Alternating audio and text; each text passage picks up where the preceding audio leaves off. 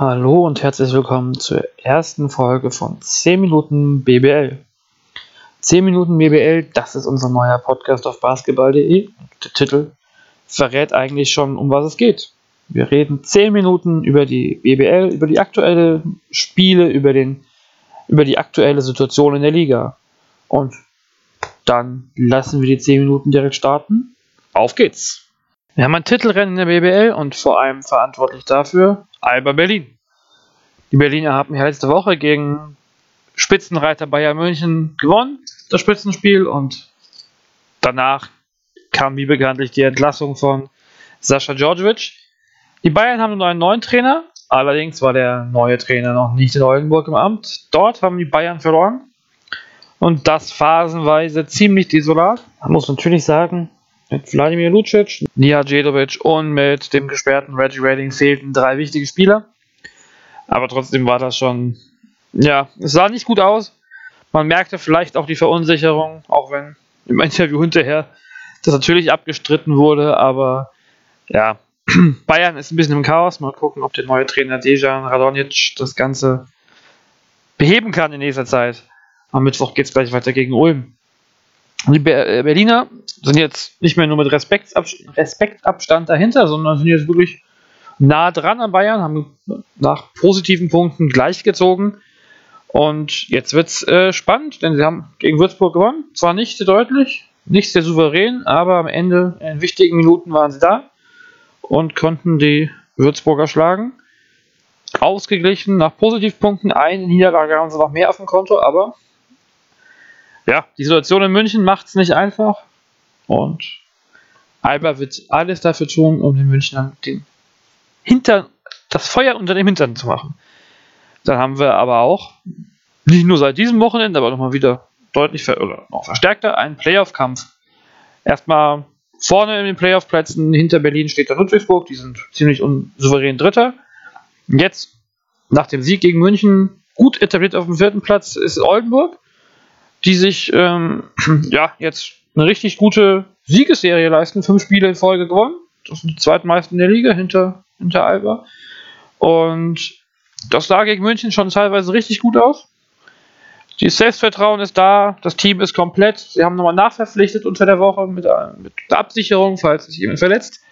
Und Platz 4, der Angriff ist auf alle Fälle gestartet und sie haben sich da ja auch etwas distanzieren können, denn Neuer Fünfter sind die Telekom Baskets Bonn.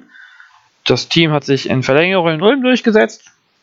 Nichts, also kein besonderes Spiel sozusagen. Ähm, ich hebe mal kurz die Leistung von DJ DeLeo, der elf Assists gegeben hat, noch kurz hier raus.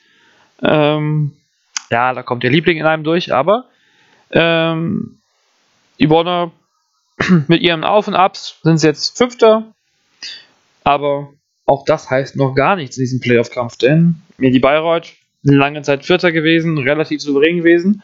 Jetzt die dritte Niederlage in Folge kassiert. In Gießen gab es im High-Scoring-Game ähm, 107 Gegenpunkte, 96 Punkte erzielt. Das sollte eigentlich immer reichen, hat es aber nicht. Ähm, es war zum dritten Mal in den letzten vier BBL-Spielen, dass die Bayreuther 10 Punkte, 100 äh, Punkte kassiert haben. Und ähm, ja, Corner hofft jetzt, dass durch die, das Ende der Doppelbelastung, am Mittwoch geht es nochmal gegen Ludwigsburg im Champions League Viertelfinale-Rückspiel. Ähm, und danach, selbst wenn sie ins Halbfinale kommen, das findet erst im Mai statt. Dann können sie sich wieder 100% auf die BBL fokussieren und dann vielleicht auch ihren, ja, ihre Konzentra Konzentration und ihre Energie in der Defense finden, die sie brauchen. Ähm, ohne Glanz war das Wochenende der Fraport Skyliners. Zwei Heimspiele gab es. Eine Niederlage im Hessen Derby am Donnerstag schon und am Sonntag dann. Am Montag dann. Am Montag war es. Am Montag die, den Sieg gegen den MBC. Der symptomatisch ein bisschen für die Saison. Der Frankfurter steht. Ähm, ja, viele Siege. Äh, nein, viele Höhen und viele Tiefen. Am Ende gab es den Sieg. Ähm, und ja, mit 32 Punkten, zwei, mit und 11 Niederlagen insgesamt stehen sie jetzt mittendrin im, im Kampf um die Playoff-Plätze. Ähm, die Bilanz, das Verhältnis ist immer noch sehr gut, trotzdem ist es kein weiter Weg zu den Plätzen dahinter. Immer noch auf dem achten Platz. Brose Bamberg, auch die Bamberger sind noch lange nicht sicher in den Playoffs. Ähm, Gegen Ludwigsburg gab es zwar eine sehr gute erste Halbzeit, vor allem ein gutes Viertel, aber dann gab es den Einbruch und am Ende kann man fast sagen, Ludwigsburg hat das Spiel mehr verloren, als dass Bamberg es gewonnen hat. Da, ja, man muss wirklich sehen, was bei Bamberg noch passiert. Ich erwarte nicht, dass sie aus den Playoffs fallen, aber viel weiter höher, auch wenn es keine Abstände sind zu Platz 5. Zwei Siege weniger und nur eine Niederlage mehr. Aber trotzdem wird das noch richtig eng, denn eine Meisterform oder eine Playoff-Halbfinalform ja, ist schwierig den Bamberger zu unterstellen. Also das jetzt nächste Woche letztes Euroleague-Spiel mal sehen, wie es danach ausgeht. Auf dem neunten Platz und den Big Point verpasst haben die, die Ratio von Ulm gegen die Telekom Basketball. Ähm, ja, die Saison der Ulmer läuft einfach immer noch nicht so richtig rund. Ähm, der Spielplan ist auch heftig bei Ulm. Noch zwei Heimspiele gibt es insgesamt in den restlichen acht Spielen, die noch auf dem Plan stehen. Da kommen aber auch Ludwigsburg und Neuenburg. Zuerst gibt es aber erstmal vier, vier Auswärtsspiele in Folge, gleich am Mittwoch, also morgen sozusagen, geht es nach München zum neuen Trainer. Mal gucken, wie sie da als Gast beim Debüt abschneiden. Die Motivation der Münchner wird sicherlich nicht gering sein. Platz 10 und vielleicht der Gewinner des Spieltags, die sind die Gießen 46ers. Wie gesagt, Hessen Derby gewonnen am Donnerstag, Freitag die Vertragsverlängerung mit Mahia Aqua um ein Jahr und am Samstag dann das 107 zu 96 in einem faszinierenden Spiel, in einem wirklich sehenswerten Spiel gegen ähm, Mini Bayreuth gewonnen und damit ganz wichtige Punkte geholt, um, um den Anschluss an die Playoff-Plätze zu halten. Sie haben zwar schon die meisten Niederlagen, mit 13 Niederlagen haben sie ein bisschen schlechtere Ausgangsposition, aber durchaus auch noch einige machbare Spiele im Plan. Gegen Bonn wird sicherlich ein Schlüsselspiel für Gießen, aber mit diesem John Bryant, wenn der so spielt wie im dritten Viertel vor allem, 16 Punkte gemacht in dem Viertel, nur einen einzigen Dreier daneben geworfen, alle anderen Feldkörper und Freiwürfe reingemacht. Ist viel drin. Viel drin war auch für Würzburg, die in Berlin ja nur knapp verloren haben und da lange Zeit geführt haben. Positiver Aspekt nach den Verletzungen von Launcher und Benzing auf alle Fälle. Der, die Premiere von Cameron Taylor, der aus der dritten Liga, aus der Pro B Süd von den Dragons Röndorf nach Würzburg gewechselt ist und gleich mal 16 Punkte gezeigt hat und ja, nahtlos sich eingefügt hat. Trotzdem, für Würzburg wird es sicherlich nicht leicht.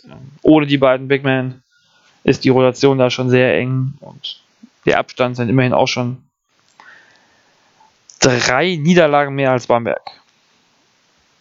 Ja, für Braunschweig gab es einen Sieg gegen Tübingen. Das Spiel war wirklich ziemlich belanglos, muss man fast sagen. Ähm, Tübingen ist damit jetzt fast abgestiegen. Eine Niederlage oder zwei Niederlagen fehlen noch rechnerisch. Aber Sie spielen noch gegen so viele starke Teams und sie haben erst ein Spiel gewonnen in 27 Versuchen. Ähm, ja, aber wir haben einen Abstiegskampf. Wir haben einen Abstiegskampf. Wir wollen da nicht vergessen, Jena und den MRC, die ja wirklich jetzt vermutlich raus sind, trotz der Niederlage vom MRC in Würzburg. Aber jetzt geht es noch zwischen den BG Göttingen, zwischen den Eisbären Bremerhaven und den Rockets aus Erfurt heißt er.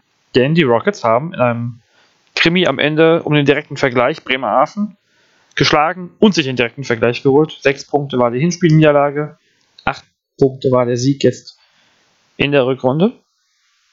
Und ja, jetzt sind es zwei, Sieg, zwei Spiele, zwei, vier Punkte Rückstand zwischen den punktgleichen Göttingen und Bremerhaven und eben den Rockets.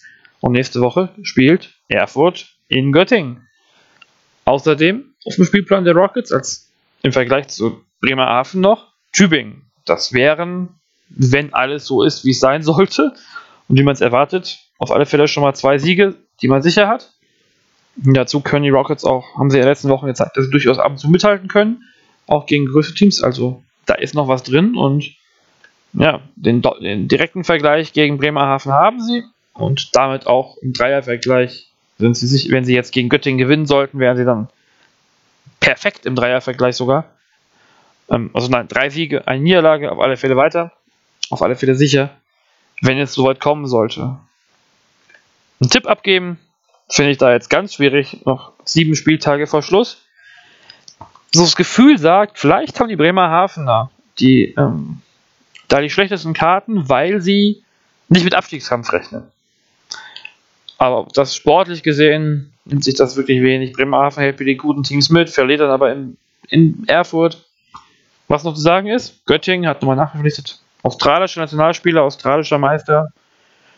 Big Man, der könnte vielleicht Göttingen wirklich jetzt endgültig aus dem Playoff-Kampf, aus dem Abstiegskampf rausholen. Und ja, wir werden sehen. Am Mittwoch geht es weiter mit Ludwigsburg gegen Bayreuth in der Champions League und mit dem, der Premiere von Dejan, Dejan Radonic beim FC Bayern gegen HC vom Ulm.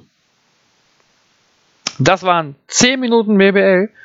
Das war der 8, der 27. Spieltag kompakt. Die Spannung steigt in den letzten, im letzten Monat. In einem Monat ist, wissen wir, was, was passiert ist, wissen wir, wer in den Playoffs ist, wissen wir, wer abgestiegen ist und wer als Tabellenführer in die Playoffs gehen wird. Viele, sieben Spiele sind es noch für die meisten Teams. Manche Teams haben noch acht auf dem Programm. Und dieser April wird heiß und wir werden euch hier weiter auf dem Laufenden halten und euch unsere Meinung zur deutschen Belletage liefern. In diesem Sinne eine gute Woche und bis bald.